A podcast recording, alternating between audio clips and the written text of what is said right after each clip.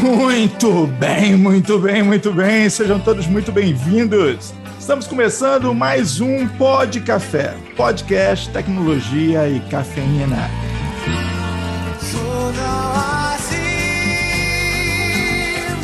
Meu nome é Anderson Fonseca, o Mr. Anderson, e hoje eu abro o episódio citando o nosso herói e convidado. Assim como o nosso lindo planeta, todos nós somos, ao mesmo tempo, insignificantes perante a imensidão do universo e muito especiais, pois cada um de nós é um universo. Vamos que vamos.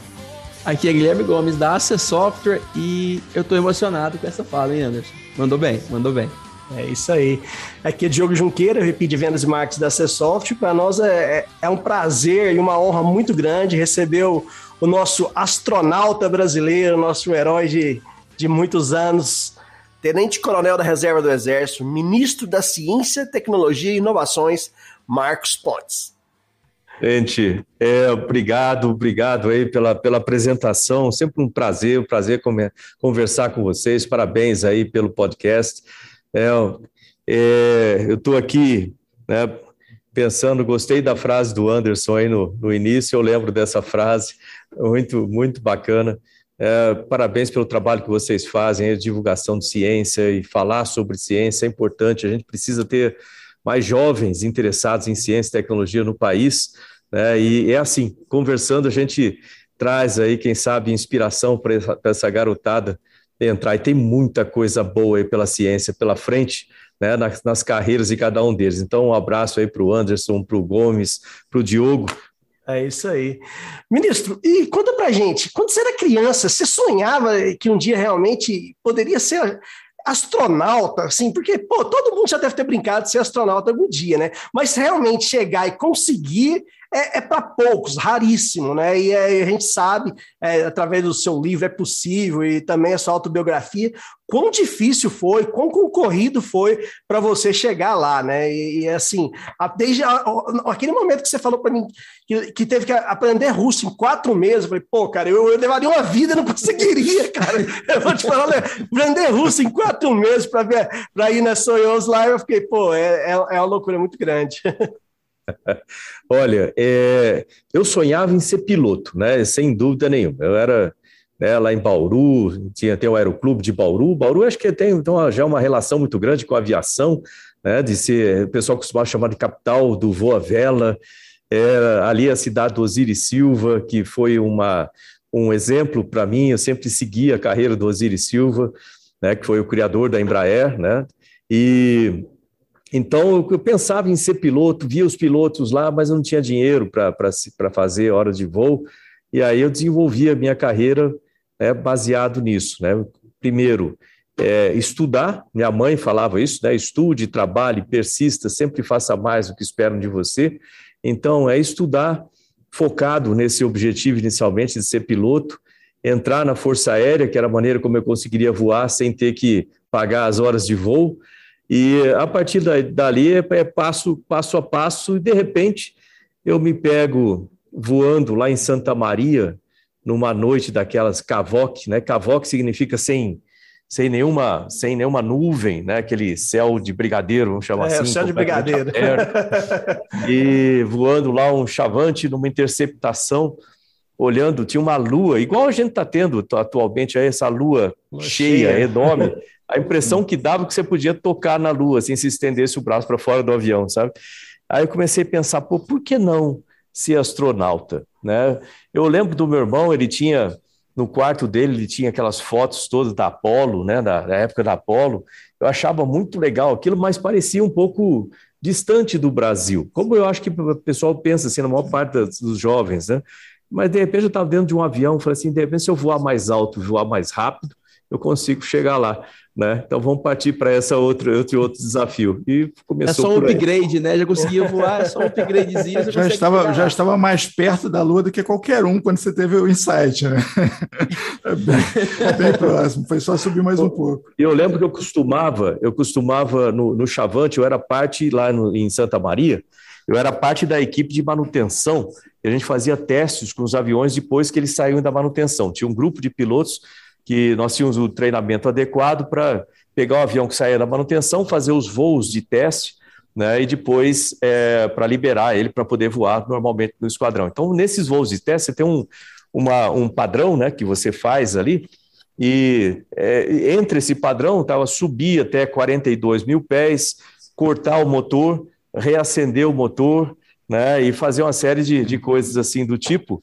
E eu lembro que nesses voos de teste eu costumava subir além de 42, eu dava uma embalada no avião, né, para pegar energia extra e com muito cuidado para não perder energia, né, puxando muito rápido você perde energia. Então, com muito cuidado ia trazendo o nariz para cima com o motor ainda sempre, porque quanto mais alto o motor funciona pior, ele corre o risco de ter stall de compressor e apagar o motor por causa da falta de, de pressão do ar, falta de pressão parcial de oxigênio. E aí eu deixava o bicho subindo, subindo, subindo, subindo, até ele apagar o motor sozinho. E geralmente ele apagava ali por 47 mil pés, 48 mil pés. Uau. E naquela altitude você já começava a ver a curvatura da Terra, assim, né? De leve você começa Nossa. a ver, começa a mudar, mudar a cor, né? Começa a ficar mais escuro o céu, assim. Sim. Então ali era o começo, né? De pensar em subir mais. É, eu vou te falar, tem ser piloto de teste não é, não é algo, não é uma carreira para qualquer um também, não. Só de você falar assim já me dá calafrio de pensar, pô, ser, ser, piloto de teste em qualquer, qualquer área, né, que é automobilismo, já, já é difícil, já é algo complicado. Você está testando realmente uma máquina. Mas ser piloto de teste de um caça, bicho, não, não deve ser fácil, né? Você está lá, você tem que, às vezes, testar a máquina ao limite. Isso é, com certeza, eu, eu, eu garanto que é uma profissão de altíssimo risco, né, ministro? E confiar no pessoal da manutenção, né? é, não, isso que o Gomes falou é extremamente importante, confiar no pessoal da manutenção. Aliás, isso é uma das coisas que a gente, na, na Força Aérea, é, você tem, por exemplo, imagina a seguinte situação: você está sentado no F5 né, para decolar, para fazer algum ensaio com, com o avião, e no momento que você dá a partida, acende alguma luz que não estava prevista ali, tipo uma luz de gerador de um dos motores, o F5 tem dois motores, né? E aí não dá para você ir lá fora para checar se tá bom o gerador, como é que tá. É a hora que você chama o mecânico ali do lado e fala para ele, olha, escuta, dá uma olhadinha lá para mim com isso aí. Ou tô vendo uma, uma luz de vazamento em alguma coisa, dá uma olhadinha para mim. Dá para ir ou não dá? Aí o mecânico vira para você, pode ir. É, ele vai tá aguentar essa, esse boi na então. pode ir. Vai, confia. ou não, ou ele pode chegar e falar, não, fica aí. Ô, ô, ministro, eu vi uma coisa que até certo tempo atrás, não sei se ainda, se ainda é assim, mas você, você carregava o título de quem mais, mais disparou mísseis no Brasil, é isso mesmo? Continua? Isso, é, é, no começo, né, da, do, nós estávamos testando o MAA-1, né, o míssil Arar-1, que era uma, um projeto da Mectron, e eu, naquela época, eu estava na divisão de ensaios em voo, né, que hoje é o Instituto de Pesquisa em Ensaio em Voo, e eu era o chefe da divisão. Na verdade, eu, eu, eu era o primeiro. É, eu tinha um outro, um outro chefe da, uhum. da, divisão, né?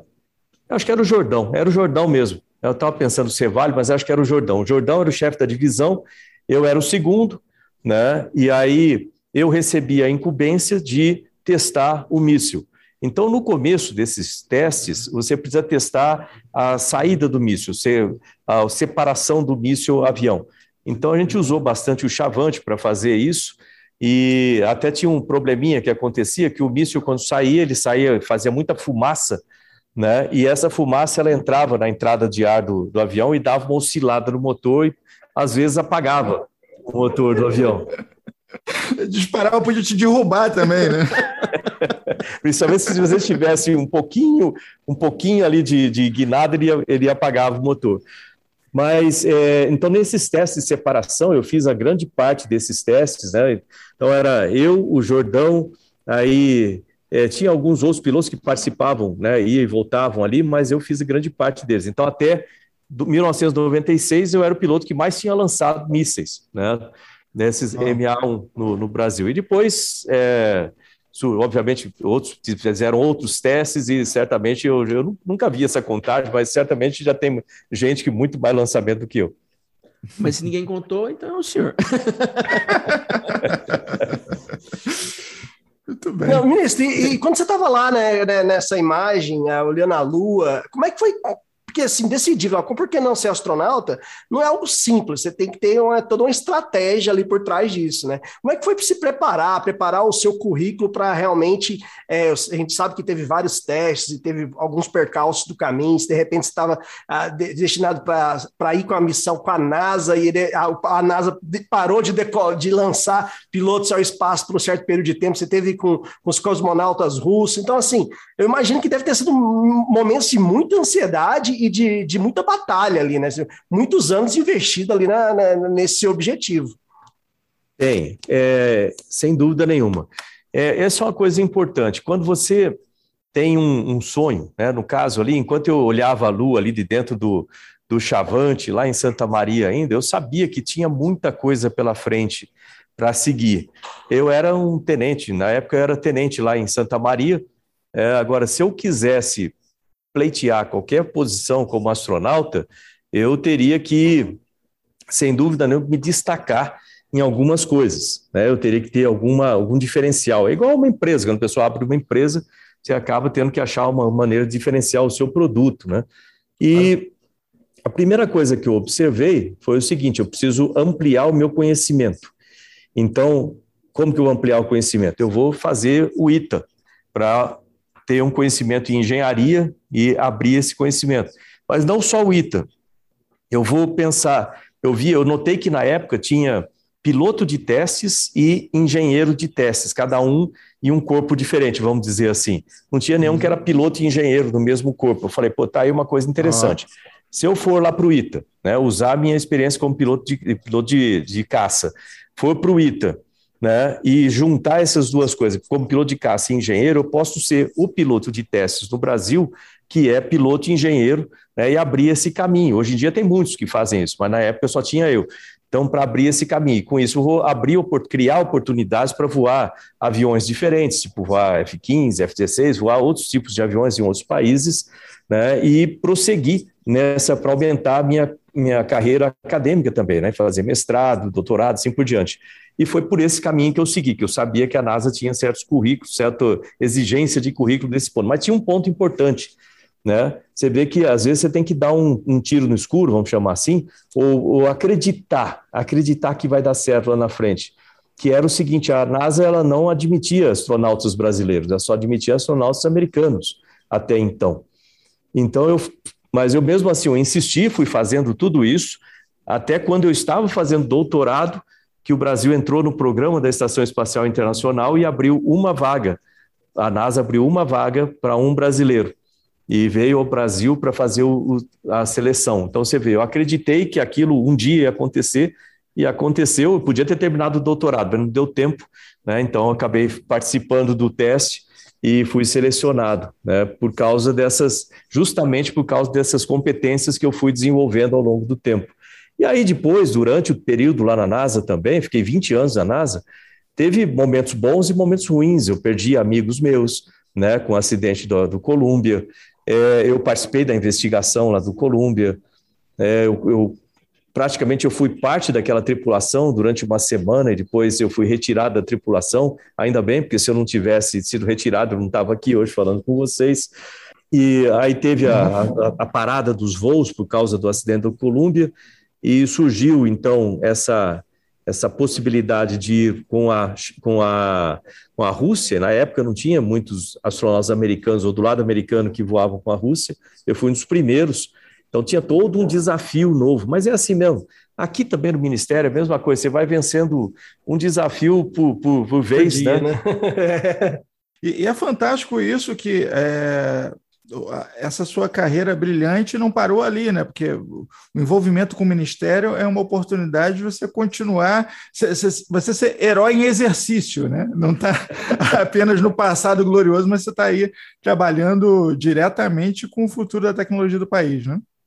É, essa é uma parte bacana, viu? É, pelo seguinte, eu tive é, essa, essa parte da minha vida em que eu perseguia meu sonho de ir ao espaço, né? E concretizei esse sonho, acho que o sonho de muitos brasileiros em levar aquela bandeira, essa bandeira do Brasil aqui, né, no braço, isso é muito bacana. Ninguém levou tão longe.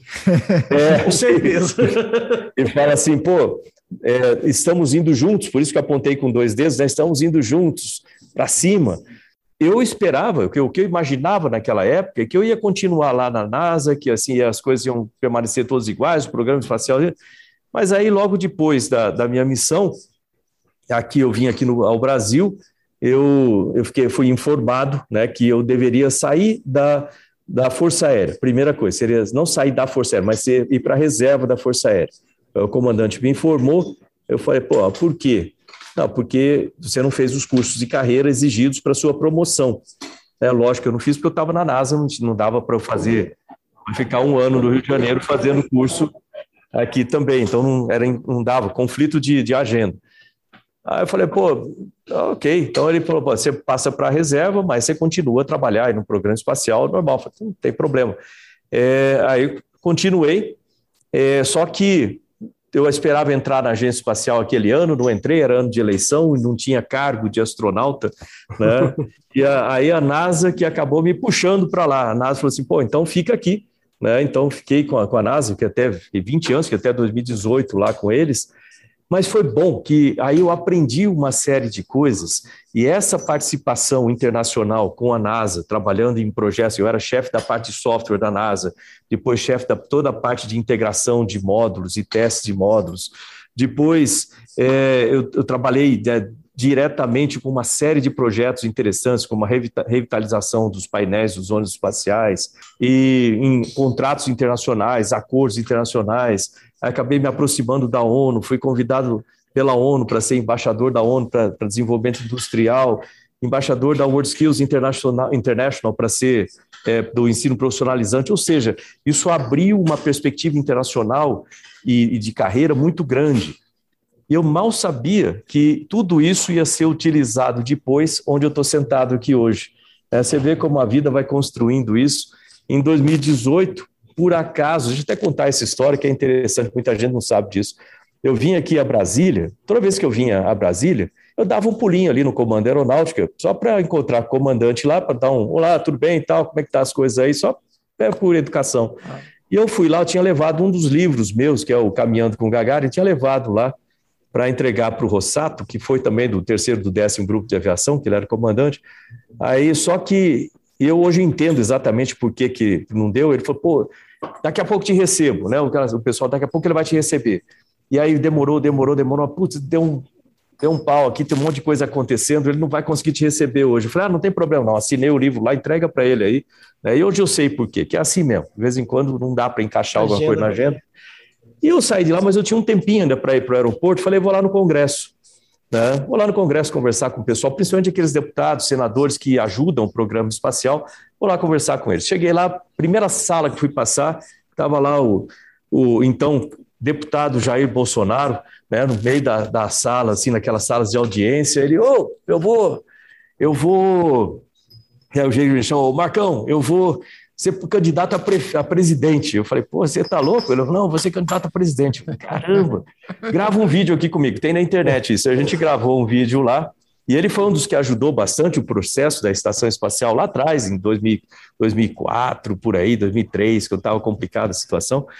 Aí eu falei, pô, e ele vem cá no meu, no meu é, gabinete lá. Aí eu vou lá no gabinete, começa a conversar, e você não quer ser candidato a senador? Eu falei, não.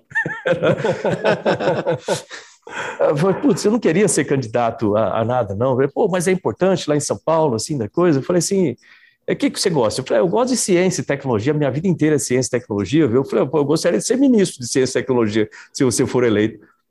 Tá aí. Se eu for eleito, você vai ser o ministro. Vamos dar uma olhada ali fora. Aí tinha do lado de fora do, do, do gabinete dele, tinha um monte de gente lá. Isso foi em março, março de 2018, aquele monte de gente lá fora. Aí ele falou assim: pessoal, vocês conhecem o ministro atual de Ciência e Tecnologia? Aí o pessoal assim, pô, não, não. Né? Vocês conhecem esse cara aqui? Conhecemos, tal, tal. Ele é o quê? O astronauta, tal. Tem, tem no YouTube também esse negócio. Aí é, ele falou assim: o que, que vocês acham dele ser ministro da aeronáutica, ministro da, de, de Ciência e Tecnologia? Aí, o pessoal, é, acho que é bom, tal, tal. Falei, pronto. Aí entramos lá, pronto. Se eu for eleito. Aprovado. tá certo. Sensacional. É, o currículo preenchia, preenchia e sobrava, né? A escolha é. foi muito boa. É, Não, e o legal, o legal é que hoje, por exemplo, eu tenho a oportunidade de usar tudo isso que eu aprendi para levar esse ministério né, a realizar coisas que estavam paradas, assim, sem, sem exagero, há décadas. Então Imagina. a gente conseguiu aí, em dois anos e meio, é, realizar coisas que estavam há 36 anos paradas, por exemplo, lá no, no no Centro Espacial de Alcântara, né, para dar titulação de terra para os quilombolas. Hoje a Força Aérea já deu essas titulações, que é importantíssimo. E pensar, se colocar no lugar deles, você sabe por quê.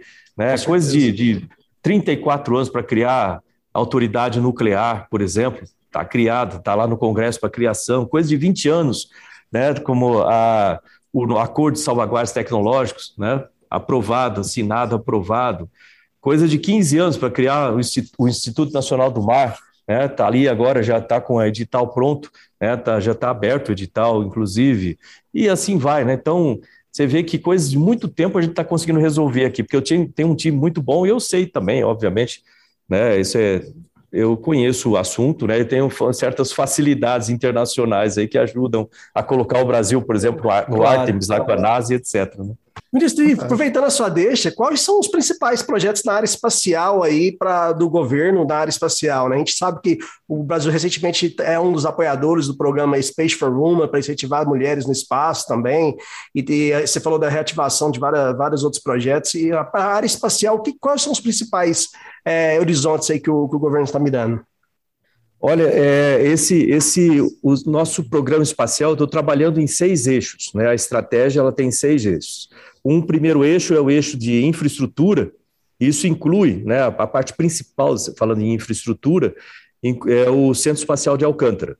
Então, é fazer com que o centro se transforme em um centro operacional, um centro comercial, né? E a minha ideia, entre aspas, é desestatizar o programa espacial, ou seja, ter a participação do setor privado no programa espacial, preservando, logicamente, né? Isso estou fazendo, não, tô, não, faço isso sozinho, é em acordo com o Comando Aeronáutica, então, preservando todas as aplicações militares da maneira devida, mas é, colocar aplicações é, privadas, ou seja, empresas privadas participando. Nós já fizemos lá o edital, o primeiro edital, que já tem quatro empresas, três dos Estados Unidos, uma do Canadá. Vamos fazer um segundo edital né, pela Agência Espacial Brasileira agora. Vai, espero ter muitos outros países participando. O centro, eh, eu tenho, eu sou presidente do Comitê de Desenvolvimento Integrado, que não só para o desenvolvimento do centro, da parte técnica de equipamentos do centro, mas também de todo o entorno, né? Colocar aquelas vilas dos quilombolas ali para ser um brinco, eu gosto deles para caramba lá. Né? Eu fui o primeiro ministro que foi lá conversar com os quilombolas, nunca ninguém tinha ido lá, por incrível que pareça. Nossa. Né? Eu gosto deles ali, a gente tem muita coisa bacana que dá para fazer por lá. Então o centro ele está literalmente decolando. Espero ter o primeiro lançamento de foguete nacional de lá já o ano que vem, né? E foguetes estrangeiros também.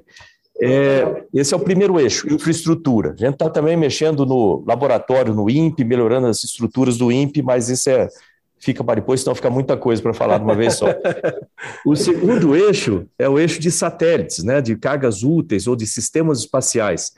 Com a participação brasileira no Artemis, né? A gente tem uma capacidade muito grande agora, uma possibilidade de trazer os universitários juntos, né? perguntar para os universitários, trazer os universitários juntos, trazer o pessoal de pós-graduação é, para desenvolvimento de rovers e sistemas espaciais, tanto para a Lua, quanto para a Gateway, a estação em torno da Lua, quanto para outras missões mais longe, Marte, asteroides, ou seja, o Brasil está inserido nisso. Isso vai permitir um ganho muito grande em termos de conhecimento e tecnologias e sistemas espaciais satélites. Nós lançamos quatro satélites nesses dois anos e meio. Né? Quatro satélites, dois nanosatélites com universidades, Santa Catarina e Santa Maria, é, o Amazônia 1, completamente nacional, desenho, construção, operação, e o Cibers 4A, né, que já estava sendo produzido né, e foi lançado também, com quatro satélites, e agora a gente está já direcionando para fazer o Cibers, é, não, é, não vai ser Cibers mais o nome, mas vai ser o Amazônia 2, né, em parceria com a China, para um, um, satélite com é, radar de abertura sintética, né, para ganhar esse tipo de tecnologia também. E já aí vamos poder pensar já no Amazônia 3, né, para operar com outros países.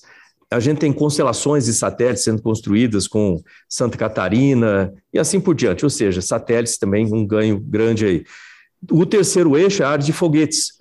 Então, é, finalmente a gente está testando já o motor de propelente sólido no Brasil, o S50, e a ideia é desenvolver foguetes é, de treinamento também, né, para começar a movimentar aí, principalmente as pequenas empresas, startups, começarem a trabalhar na área de foguetes, e aquelas que já são estabelecidas, como a Vibras e outras empresas do setor, né, movimentar esse setor como um todo. O terceiro, o quarto eixo é, é o eixo de aplicações espaciais, então como usar tudo isso, por isso que gente, isso integra na estratégia de internet das coisas, a inteligência artificial e uma série de outras estratégias que se conversam aí, para desenvolvimento, principalmente por startups, né, trabalhando em tecnologia 4.0 com aplicações do espaço. Então, a gente também tem colocado editais com a FINEP e com a Embrapi para isso aí. E o quinto eixo é a parte de regulação. Então, a gente está modificando, atualizando toda a legislação espacial no Brasil, né, com a Política Nacional do Espaço, o Conselho Nacional do Espaço, a Estratégia Nacional do Espaço, a Lei Geral de Aplicações Espaciais, de Atividades Espaciais, né, agora também saiu o PNAE, e assim por diante. Ou seja, a área de regulação, tudo isso está sendo refeito é, e colocando no mesmo nível dos outros países que já têm aplicações comerciais no espaço. E, finalmente, o, no, no sexto eixo são parcerias internacionais. Então, parcerias internacionais a gente fez com, com a NASA, com Israel, é, eu estou ampliando isso aí para outros, outros países parceiros, Coreia, por exemplo, acabei de assinar com a Colômbia também, é importante ajudar os nossos vizinhos a desenvolverem programas espaciais e assim por diante. Ou seja, a área espacial ganhou um, um impulso muito grande.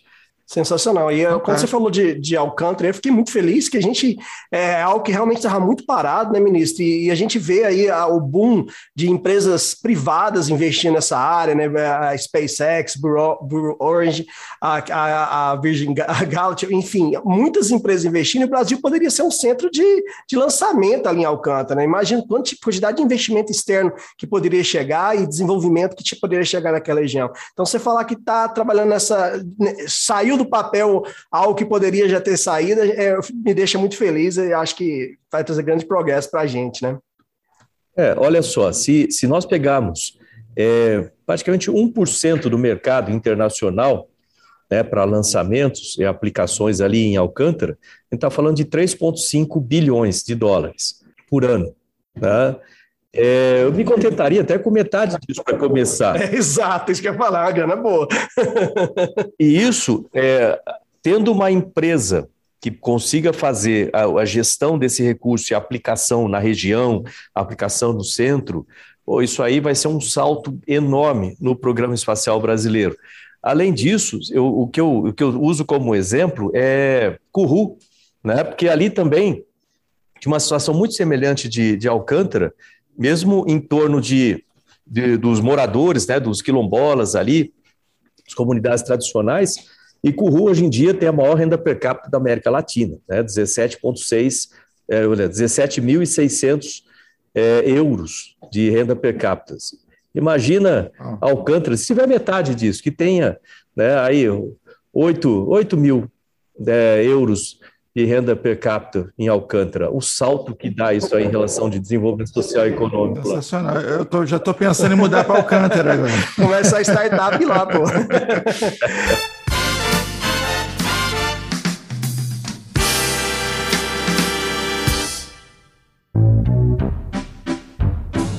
Muito bem, candidatos. É, essa é a primeira rodada eliminatória para escolhermos quem será o próximo astronauta brasileiro. Nessa entrevista, buscaremos selecionar apenas os melhores dos melhores, respeitando ao máximo a representatividade. Uh, vamos começar por você, mocinha. Por que você quer ser uma astronauta? Eu ficaria muito honrada podendo representar todas as mulheres brasileiras, sendo a primeira a ir para o espaço. Muito bom, muito bom. Agora você, o rapaz aí de camisa amarela. Então, meu, eu gostaria de representar os skatistas no espaço, né? Mostrar que nós também temos representatividade, né? Mostrar que sem gravidade nós também mantemos o nosso equilíbrio, né? Ah, tá, tá. Vamos, vamos, vamos, vamos seguindo, vamos seguindo. Uh, você, o rapazinho de terno? Então, eu gostaria de ir pro espaço para poder contemplar a Terra em toda a sua plenitude. Né? Não, não, não, não. Plenitude, né? Plenitude. Não, não. Planitude, cara. Porque a Terra é plana, né? É. Vamos seguindo. É, candidatos, todos os que acham que a Terra é plana ou oca, por favor, a primeira porta à esquerda.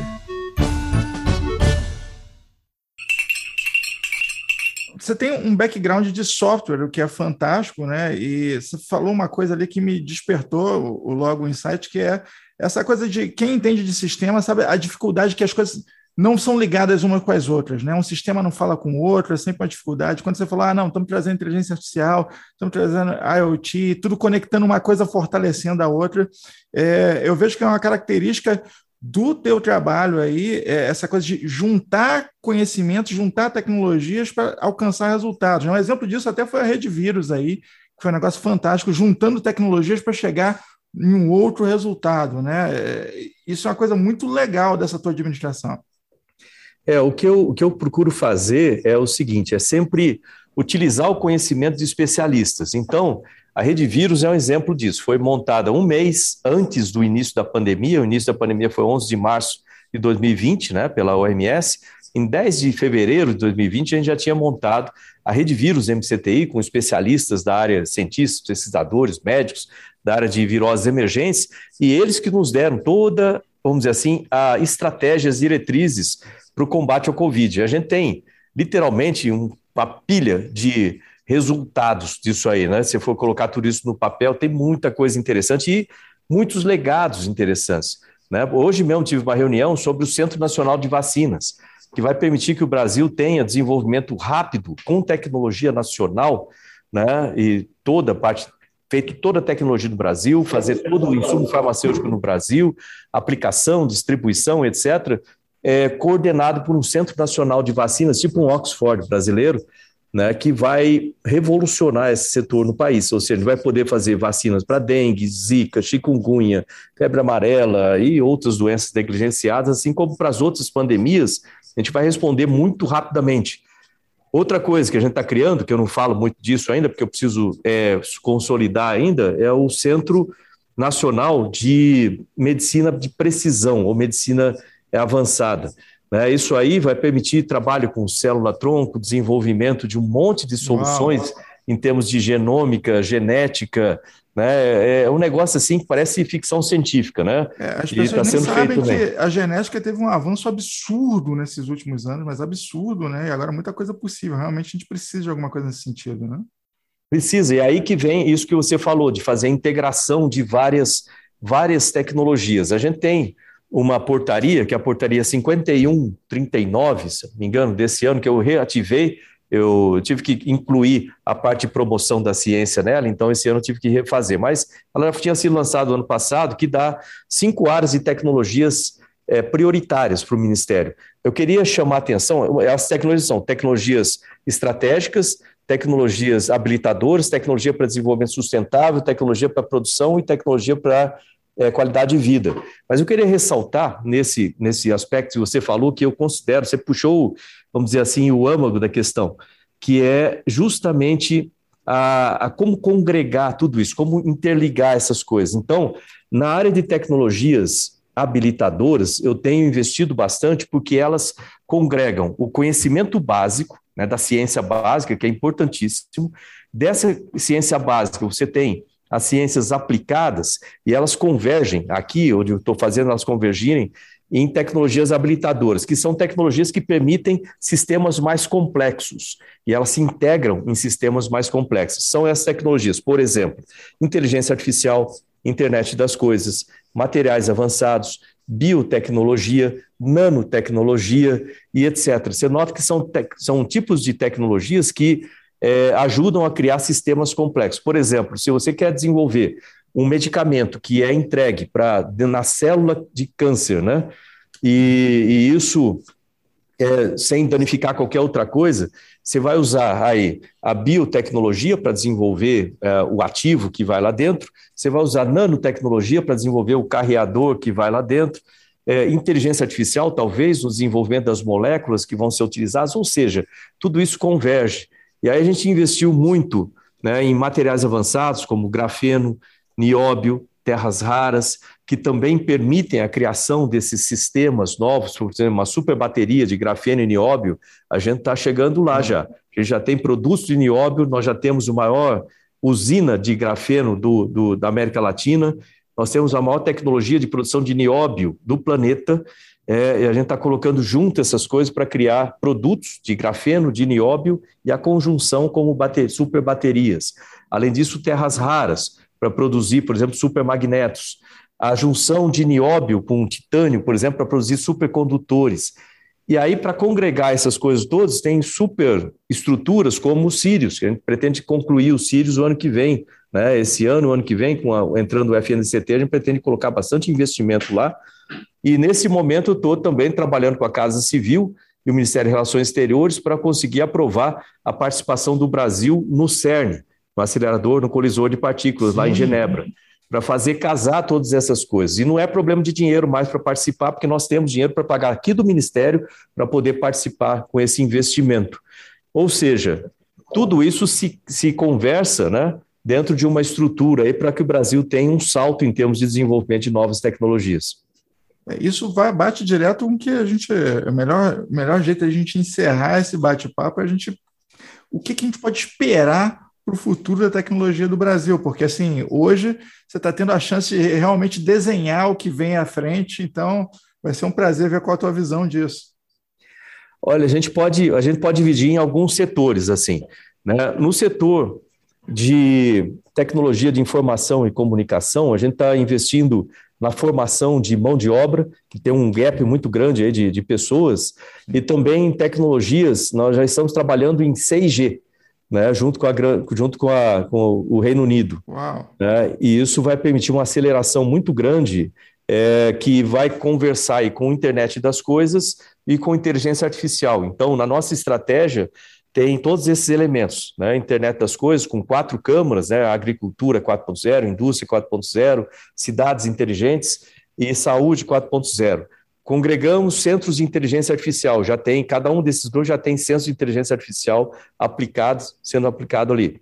É, esse negócio, se a gente, é, eu estou agora contando com o Ministério das Comunicações para melhorar a parte de conectividade no país como um todo, uhum. entrando essa conectividade, a gente já vai ter preparado aí é, a melhoria de 5G, né, todos os sistemas auxiliares para melhorar, inclusive, a comunicação com antenas maiores para campo, etc.